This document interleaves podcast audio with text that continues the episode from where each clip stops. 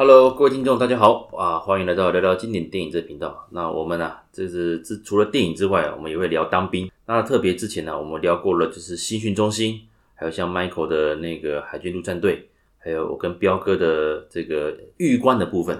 那这一次啊，我们当然朝向不同的军种来前进了。目前我的名单有哪些呢？像宪兵，还有海巡署。那今天呢，啊，我们要聊聊聊一个比较大家可能少听到的一个仪队。那一队当然，大家看到最近啊，国庆那个典礼的时候，除了那个局高校的那群活泼的呃小女生之外，当然还有我们的北一女。当然了，三军一队也是一个重点之一。可是呢，大家都讲三军三军，其实啊，台湾的一队好像也有四支嘛，对不对？这陆海空之外，还有海军陆战队。今天呢，我们就来邀请这个我的也是好朋友 Kevin，我们请他来跟各位打个招呼吧。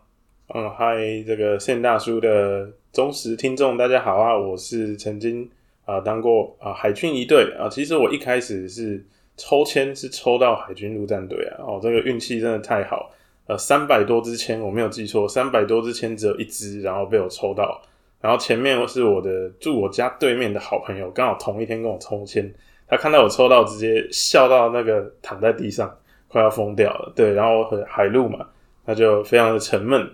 那结果呢，就去这个龙泉，哎，大家知道海陆的新训中心是龙泉。不过后来，呃，一队的人就有来挑人了，他说，哎，如果你是住在中南部的朋友，你就只能入海陆一队。那如果你是住北部的话呢，哦，他会请你改到海军一队，就是大直海总这边来当兵。啊，所以呢，我就加入了海军一队。那故事的过程是这样子的。所以海军一队也那也就是说，你的编制、你的军种就直接变海军了吗？啊、哦，是我最后的梯次就是变成海军了。哦，对，所以你就哦，所以基本上你的梯次跟你包括你退伍的军种，其实就跟所谓的什么一日中一日陆战队、中正陆战队这种永远忠诚这种，已经、呃、你们就没有去玩那个东西了，等于新训出来已经被海军。对，基本上已经没有关系。但是海陆的装备他全部都有给我们，全部都有留，他让你带走。是，没错，没错，没错。哦，了解。诶，我再确认一下，所以你当时是新训途中被挑走。就直接出发了，还是说还是完成了这几周的新训，才二阶段才去海军一队报道？哦，有完成完整的新训，然后是最后两天，就是已经要结训的时候，他们才来挑人。哦，了解了解。因为我们当年在关田那时候，我我我记得我们那时候跟宪兵跟一队都有来，后来一队一来就说：“妈的，大专兵都戴眼镜，那不能看呐、啊。”你们有没有那个可以可以戴隐形眼镜的 之类的？那时候也好像也类似嘛。没错没错，因为一队上场是不能戴眼镜，只能戴隐形眼镜，不然你就不能有近视，不能有散光这样子。就你自己的体格，你是诶你是甲种嘛？呃，对，是甲种。讲到这边的话，当然一队的一个训练过程，大家可能偶尔会在比如说新闻节目啦，怎么看到啊？那个什么，比如说那个都很操很操，还是说你原要立正然后，眼睛看前方，不能眨眼睛，什么一堆传说传奇啊？请问？当时你服役的是民国几年的时候？哦，这个时间有一点久，差不多应该是两千零五、两千零六年左右的时间。哇，在我面前讲久了，你那么菜？开玩笑，开玩笑。哦，两千零五年哦，那时候我已经上班了。哦，两千零五，那所以你那时候海军一队受训是在大直总部吗？还是在？对，受训从头到尾都是在海总，对，大直的总部。诶，那你们挂什么单位？就是直属，等于直属了。对，我们就是海军。呃，乐队跟仪队是住在同一栋大楼这样子。因为以前三军是没有合在一起的，那边就单独就是海军总部这样子。哦，所以现在的三军仪队是一起操练？呃，现在我不知道，但是现在它改成三种嘛，就是三军是合在一起的。那以前陆总、海总、空总是分开来的。哦，了解。那海军陆战队的仪队是？你那个，你其实跟你就其实完全你就没有什么交集了。呃，基本上没有交集，但是我大概知道他们在干嘛。啊，了解。因为坦白讲，就像我刚开头讲的，嗯，好像呃，大家对于一队一队总是讲三军，是没错啊。海军陆战队一队好像在出场率跟曝光率，好像他们有在守忠烈祠那种地方吗？呃，他们守高雄的忠烈祠啊，难怪。所以中正纪念堂。国父纪念馆包括忠烈祠、头寮，他们都没有啊，难怪，所以能见度上会比较基本上零啊，因为他们是最可怜的，因为没有任务可以出，然后也没有那种机场勤务，就是接各国的元首，丧礼勤务也很少，都是三军在出嘛。那他们每天能做的就是练枪，所以他们的枪法一定是呃四个四个一队里面最厉害的。我们我们俗称叫飙啊，哇，你的枪法好飙啊，好飙哦，对，这种好飙哦，这种感觉，那他们一定是四个军种里面枪法最好的，但是没地方出，只能每天苦练，所以非常的可怜，没有曝光度。了解，那个以上不代表本人立场啊。啊！如果你各位听众你有认识的，你本身是海军陆战队一队的，欢迎呢来留言来来聊聊你们当时比较呃也是好玩的地方啊，都可以来来跟我们分享。好，那我们回到海军这一段，当时你进去，当然，诶、欸，是兴奋大于期待，还是说会紧张啊？其实哦，我当初真的没有别的想法，因为一队来挑人就是几个标准嘛。第一个，呃，身高要一百八，然后第二个不能有刺青，哦、第三个是不能有呃这个犯罪的记录，就是比如说良民证。良民证对。对，那呃这些都 OK。那我单纯很简单的想法就是，哦。海陆也很超，一队好像也很超，可是至少一队可以回台北回家。然后他们主打是说，呃，可以周休二日啊、呃，但是呢，实际上也没有啦。那个都是每个礼拜要做测验，没有过就是，呃，就是隔天的动八啊，有过了才是星期五的幺八，所以常常都是没有在周休二日的。对，那其实没有什么兴不兴奋，我就是单纯的想回台北。对，这个概念。了解。各位，这个如果是女性听众，或者是说那个还没有当兵的听众啊，应该很难理解到底那个幺八礼拜五晚上六点呃离开营区，跟第二天动八就是早上八点离开，这个对我们当兵来讲，这是那个度小时如年呐哦，特别是那个礼拜五晚上你出去，你还可以先赶回家里，比如说回台北，然后还可以跟朋友聚一聚，唱个歌，呃，对不对之类的。你一个晚上在营区还要被弄，还要早点名，然后八点满身大汗的出营区，这个完全不一样。所以当时你们这样操练的话，有没有比较呃好玩的地方？像伙食应该就完全不一样了。哦，这边我可以分享，就是海军的伙食呢是三军一队里面最糟糕的啊，最糟糕哦，最烂最烂，因为他们要比照就是舰艇上的生活，嗯，就是尽可能的烂的伙食，因为在船上你不可能有什么好东西吃啊。那个食物都是要可以保存很久的。诶、欸，怎么跟我想象不一样？因为我印象中感觉应该陆军是比较哦，我们的伙食比陆军还要差。这是比较过的还是你们？这是真实比较过，因为我们三军的一队会互相到对方的，比如说我会到陆总，也会到空总，空军也会来我们海总，就是一起集训啊培训。那大家共同交流，空军的菜色是最好的。对，这我听说。对，空军少爷兵。他来，他呛我们一句话，叫什么？他说：“我靠，我们的喷都比海军的饭还要好吃啊！” 这个是真实的那个空军的一队回复给我们的概念。哇，了解了。这个里面啊、哦，这个今天啊，我没有要占各一队的那个伙食啊，只是说单纯就是本人的一个经验分享。不过这个蛮好玩的啦。所以，不过相对的，一定还是我相信，应该还是会比一般的部队好一些啦。理论上的话，嗯，没有没有，真的真的很差，因为我们去过各个地方，各个部队，陆军的也好啊，空军的也好，没有吃过比海总更差的。诶，可是已经是你是在总部呢，难道难道军官也是跟都都是这种玩法吗？呃，我很少看到军官吃里面的伙食。诶，怎么跟我 怎么跟我想象不一样？是是是总觉得在总部至少总部呃还是体面一点那种感觉。对，那你们比较特殊的话。除了平常训练之外，你大概多久？哎、欸，你们一样是你们的军阶是挂到士官起跳吗？对，我们军阶是挂那个荣誉呃上士。那薪水方面还是、哦、薪水正常，薪水比较正常的一兵二兵这样子啊，了解。对对，只是说你出勤一定要挂下士士官比较好看嘛。对，荣誉士官。那其实我们因为每个礼拜都要拿衣服回去送洗，那回来的过程有时候会遇到宪兵嘛。啊，宪兵看到你的军阶就哦，学长好，或者哦，长官不好意思打扰了，对，但是其实我们才是一兵二兵哦，了解了解，对。那除了一队的训练之外，平常有什么任务吗？哦，平常的任务就是除了一般的操练之外，大概就是像机场勤务，机场勤务就是我讲的，比如说那个时候我们邦交国还挺多的，而各国元首，比如说像我接过呃甘比亚。的总统，甘比亚的总统，他直飞到松山机场，那我们就要去出一个机场勤务。那我记得那时候的总统还是陈水扁啊，对，然后还有一些丧礼啊，像我参加过一个呃三星上将的丧礼，这个也是丧礼的勤务。海军的上将嘛，对，所以才会找。呃，没有，不他不一定是海军，因为三军的一队都要一起出。比如说一军派六个，哦、对，其实我我忘记实际的数字是派几位了，但是反正三军的一队都要派一些人过去，因为他是很高阶的上将。高阶的是。那这那除了这个之外，其实你们应该就没有在从事军人的技能吧？比如说那个打靶啦，那种那种还是会做。这个完全没有打靶，甚至包含我们连跑步都没有。我当兵呃到退伍呃，除了扣掉新训，一天跑步都没有，因为我们唯一要练的就是持久力，就是站着。你的仪态这样，仪态，然后第二个是臂力，因为我们要转枪嘛。持久力是躺着要比别人高嘛？哎，不是，不是，是开玩笑，开玩笑。对，今天我们录是很早了，再晚一点的话，我们就直接开车了。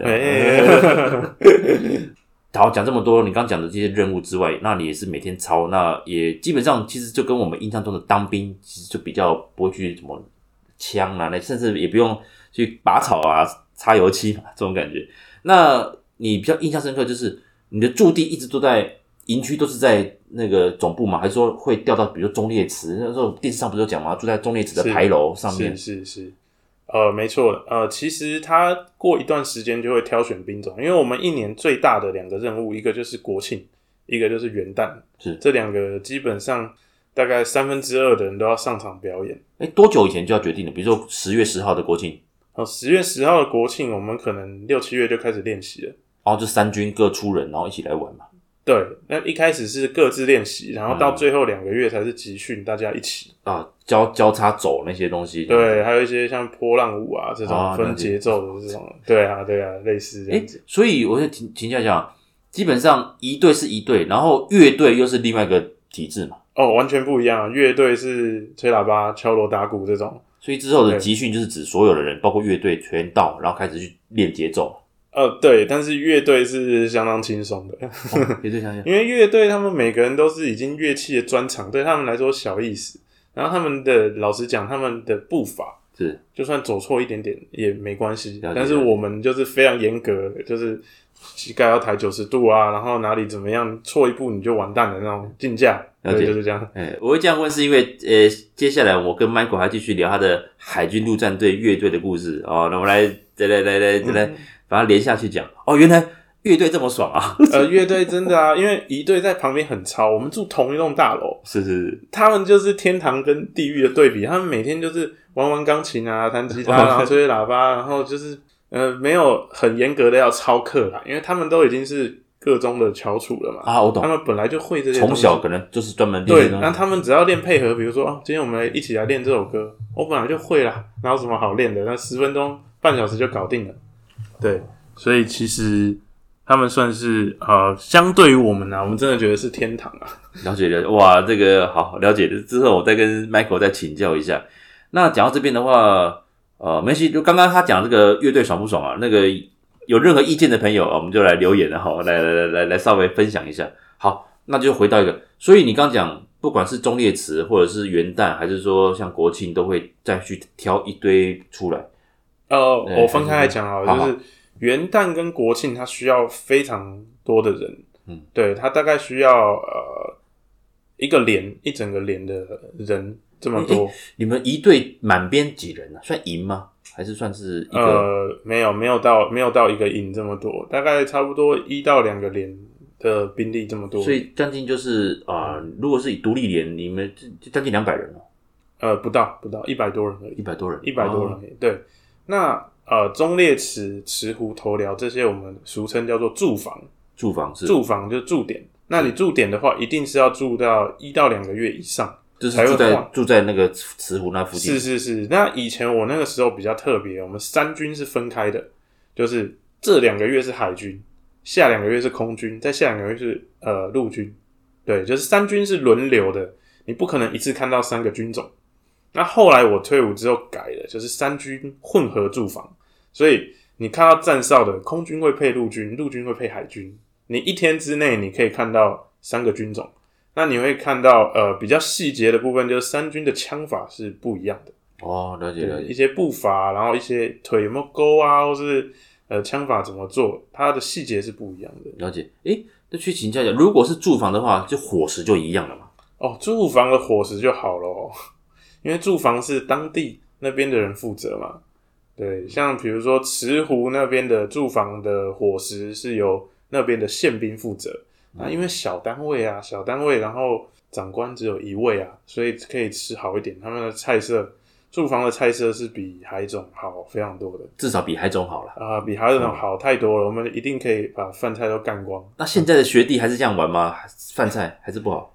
现在我就不清楚了，已经二零二二年了。对对对，因为年代有一点久远了，哦、了解，不知道他们有没有改善，就是、哦、那个欢迎啊！如果现在有在线上，就是 真的是在还在服役海总的啊，那个海军一队的弟兄啊，可以留言一下，你们的伙食到底有没有比其他的军种好一些，还是接近的，还是一样吃那些东西的话哦，欢迎分享一下。OK，那这样子，所以你真正印象，当然你头疗也去过了。那哎、欸，包头条是包括蒋经国跟蒋介石的两边嘛？蒋、啊、介石是慈湖，对对对。然后那个蒋经国是头寮嘛？对对对。那我是分两边的，分开来。嗯、你都都站过？哦，没有，我站的是池湖跟忠烈祠啊，中烈祠。所以啊，都啊，呃、欸，你的军旅生活中各一次，还是说对各一呃池湖两次，然后忠烈祠一次，一次，然后两个月这样子。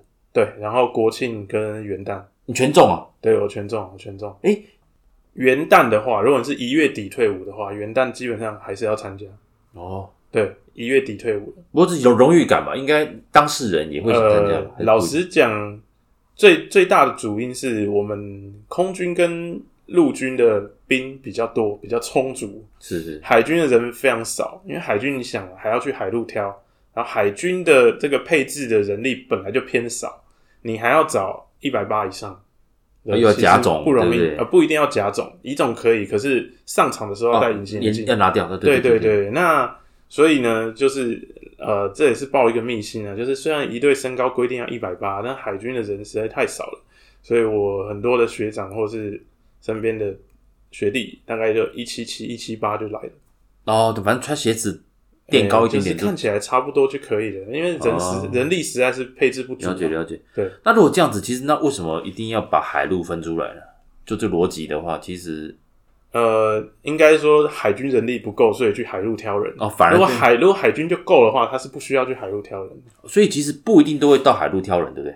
呃，基本上我印象来是每一梯都一定会去会跑去招人。对对对，然后才造就你这个呃离家这么近。对对对对，是是是。诶，不过换句话说，如果没有这个挑兵，其实你就是乖乖的在龙泉当完海陆了。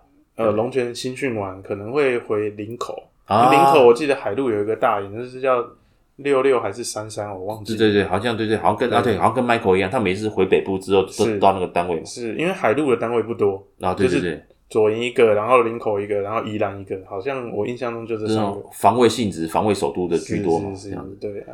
哦，那这样子，所以你哇，你等于大满贯了。就像我个人，我在我也常常跟学弟讲，对，我自己是高装检参加过两次啊，当兵已经算已经算是那个一年多了，结果你还干两次高装检，哦，蛮硬的，硬硬硬。好，那所以你们也没有所谓下基地的嘛？基本上就跟我没有没有下基地。诶，那这样子，其实你有没有倦怠感的时候？其实因为。没没什么新意啊，就是你的生活就是这样。当然，当兵一定就是一成不变啊。可是也也好在你放假其实离家近，而且也是在台北市了。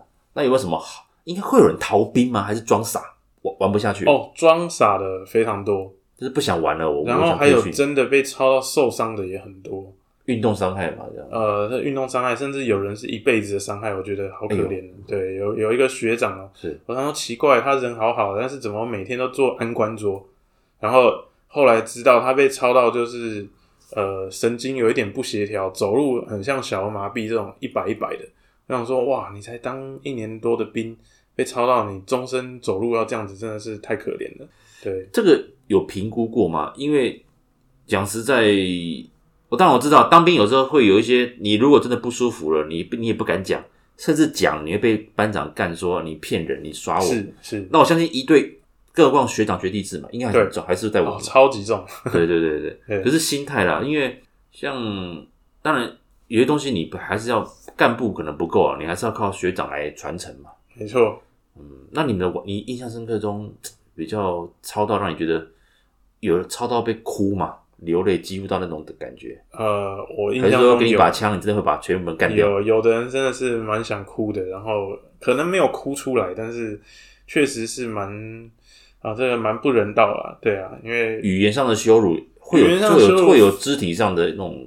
呃，肢体上不太会，但是言语的羞辱一定是会有的。像我举个例子，像我我自己发生也有啊。我们表演完了，然后下哨了，因为钢盔有这个盔扣嘛。对对对。然后我想说下哨了，我我就是要脱下来，但是我们规定是要到寝室才可以把这个盔扣完整的拆下来。然后我就想说轻松一点，我就放个单边这样绕下来。然后学长他说：“诶，Kevin 很老了，美国大兵是不是？那个盔扣还绕下来。”他说：“哎、欸，学长，你也才大我一梯啊！我进来其实也蛮久了。然后我只是想说，我们都下哨了，我们已经在这个军寝室里面了，应该没有关系吧？但是他就是要刁一下，就是要念一下。对，这种学长是很多的啊，我知道了。嗯、其实这个就当然。”啊、呃，不算，就是有时候一一根筋不对，就弄了一下，弄了一下。对，其实就是人的问题啦。对对对对，对像不过你讲那个美国，其实大家发现当兵当久了，有些名词都一样啊。就像有人说、啊、那个扣下来，哇，干你美国大兵啊，操！啊，你屌很大，对不对？屌很大、哦，就是。然后最最常听到的那是壁雕，是不是？啊，对对对对对对，对很多了。不过讲到这边的话，当然，呃，一队的训练这个辛苦是很难，是，但是那像。我知道这个分，比如说哈，你一开始比较难克服的是哪一种阶段？比如说立正不动四十分钟，还是怎么样？哪一种阶段你觉得是最难熬的？呃，一开始最难克服的是早晨的伏地挺身。哦，怎么操？怎么玩？啊，因为我们早晨是不跑步的嘛。对，我们只做开合跳跟伏地挺身，哦，然后每天大概都是五十起跳。对，你一起床就要做五十，而且是一上二下这种。我知道，你真的是很硬，然后稍微。稍微贴在地上啊，强强奸地球。对啊，你在干地球是不是？要起来，怀孕了。对，就是哇，这种冷言冷语的嘲讽实在是很辛苦。那加上，老实说，那时候我没有练肌肉，也没有那么强壮。对，哦嗯、那当然很多的同体也都是一样的状况。慢慢练，练到慢慢练，练到才可以的。对，然后再加上呃，中期就是因为开始超枪之后，手通常都是会受伤。你说虽然周休二日，但是我周休二日都在干嘛？都在看中医。每次手都是包、啊、包了一个药膏回去，对。哎、欸，那这样我请问一下，左撇子就惨了，对不对？还是呃，左撇子没救，他还是要用右手。那左撇子可以不干吗？我不到一队可以吗？呃，可以啊，就是可能一开始就要讲，那对，一开始就要讲。那有左撇子硬撑的还是有？呃，我没有听过，但是有左右开弓的是有的。哦，对，对，还有人他确实是左撇子，但是他。某部分的惯用手是右手，所以他还是 OK 啊，了解。对对对，因为我会想象一下，你如果换成左手拿枪，那就死定了。一般人哦，不行不行不行，因为因为那个完全是整个队伍就乱掉了。你上刺刀，你上刺刀的话是全副武装一那支，那你们是有武器吗？我们是 M one 步枪，M 啊 M one 步枪，对，那个多重？加刺刀全套的，七点五公斤，七点五公斤，哇，对，了解了解了解。那我们你们比。弹夹是空的嘛？就比照弹夹是空的，除了那个之外，就是七就是七点五多公斤，对，就是差不多七到八公斤之间。加加因为那个枪老实说很老了，嗯，对。那每一支的重量不一样，那有的学长还很厉害，还会挑，哎、欸，这把枪比较轻。呃，我的心理作用，心理作用。呃，这真的有的枪真的是老化了，它比较稍微轻一点。哦，对。那枪基本上就自己就是下部队之后就是那一支到底，还是说就是枪库配来几号就给你几号，还是说每个人都绑个号码？嗯，我记得没有错的话，是每个人的名字会在上面。这是到你退伍之后再交接。对，没错。但是那一支枪用到的机会也不大，因为要正式场合才用。练习的是用练习枪，不过重量是比照那个练习嘛，这样子。哎、欸，对，还有老实说，那个枪托啊、握把的粗度，真的是每一支都有差一点的，那个手感真的不。因为我最佩服就是你们戴手套操枪，那个那个很危险的。哦，其实一定要戴手套。我说不是会滑吗？哦，正式那个是防滑手套哦，前面是有颗粒的。了解啊，了解了。那那那，因为有时候看到你们这样甩甩甩甩，因为坦白讲，哦，我自己也是从事像旅游业这一块，然后有时候会带日本人去忠烈祠。那当然，忠烈祠好玩的地方，我现在就呃，因为慈湖那我就不讲。基本上忠烈祠或中纪念堂是最容易接受到游客去跟你在那边，没错没错，逗你一下啦，还是弄你一下，没错。那你自己有没有什么好玩的事情？比如说。被小孩子拉拉裤管，还是你要瞪着枪这样子？啊，这个太多了，讲不完了。讲不完，对对对，讲不完。我先先讲一个比较有趣的，好了，就是，是呃，在慈湖的时候，因为慈湖其实我们一队就是两两个嘛，一个站对面，那另外一个穿便服的他是宪兵，对，他就是便衣的宪兵，那他的功能是什么？不准游客摸我们，对对对，不准拍打，或是不准对着我们用闪光灯啊。是哦，那个时候手机相机还不那么流行，都是数位相机，什么卡西欧啊什么这些的。哦、那有的游客很坏，他会对着你的眼睛照，然后闪光灯闪出来，他看你眼睛会不会扎。因为我们只要有游客，我们不能眨眼睛，只要就算你流泪都没关系，但是不能眨眼睛。这次不能眨眼睛怎么训练呢？呃，就是这样硬逼出来的。哇靠！对对对，真的真的是。不能眨眼睛，那他们会弄你。那我们有一次就想说，哎、欸，快要下哨了，已经接近四五点了吧，最后一班了，游客也蛮少的。那大家除了看我们之外，还会进去对这个蒋公的陵寝去参拜一下，或是对对对走一圈嘛。然后我们就想说，哎、欸，我们跟这个便衣的宪兵来玩个游戏。我们说。这个游客走进去就要出来，我们两个来互换位置。结果他出来了，诶，游客看一下，怎么两个人变了？就是诶，那个宪兵的穿我衣服，然后我穿宪兵的衣服，可以这样，可以这样子哦。诶，就是玩一下，因为当然是长官不在。对啊，我想说，要扣要这个会出人命的。对对，我们就挑战换衣服大赛。对，诶，你们的所谓的被处罚会到关禁闭那种，还是说就是禁驾？目前我没有听到关禁闭这么严重的，大部分就是禁驾啦。就是你可能出了个什么包，还是什么？对，出了大包就是进价进修这样子。对，了解。那这样你们有没有什么福利啊？